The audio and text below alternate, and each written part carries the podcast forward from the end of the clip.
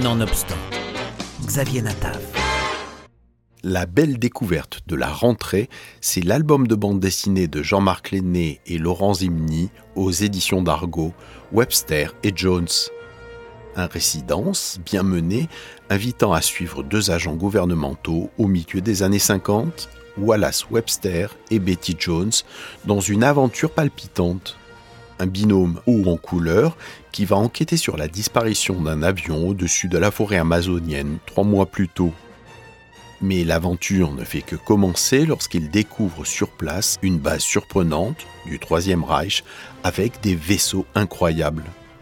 Un album signé par le scénariste et auteur Jean-Marc Lenné et par le dessinateur Laurent Zimny qui signe là avec brio son premier album.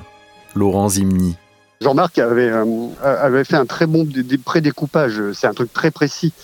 J'ai eu un super bon chemin de fer pour commencer à travailler parce que chaque case était décrite et avec une liberté entre guillemets de, moduler là-dedans.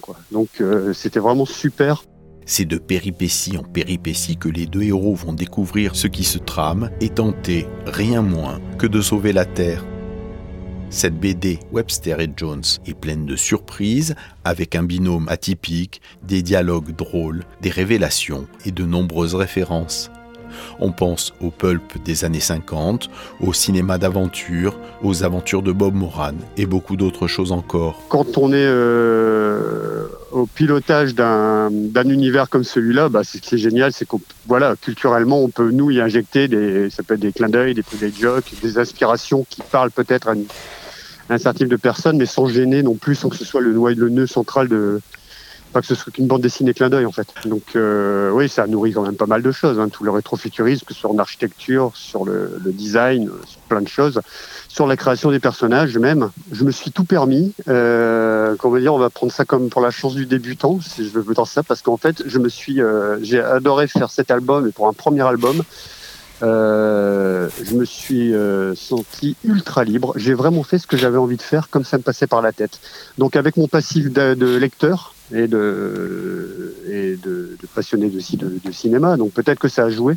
Mais en fait, je me suis vraiment amusé. À, je me suis permis plein de trucs. J'ai essayé des choses. Après tout, c'est à ça que ça sert. Hein robot géant et absolument futuriste, frappé d'une immense croix gammée, conquête de l'espace, l'histoire reste d'un bout à l'autre survitaminée et captivante, haletante et punchy. Pour la création des méchants nazis, du méchant nazi, en fait, je me suis inspiré de Le Corbusier. C'est pas gentil pour Le Corbusier, pourtant j'en pense pas que du mal. voilà.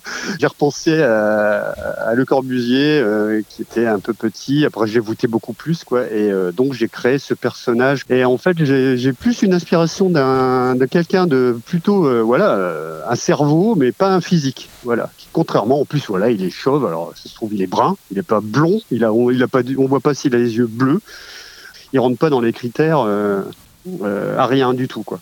Quand j'ai présenté ça à Jean-Marc, il a été très très très surpris, autant par le dessin.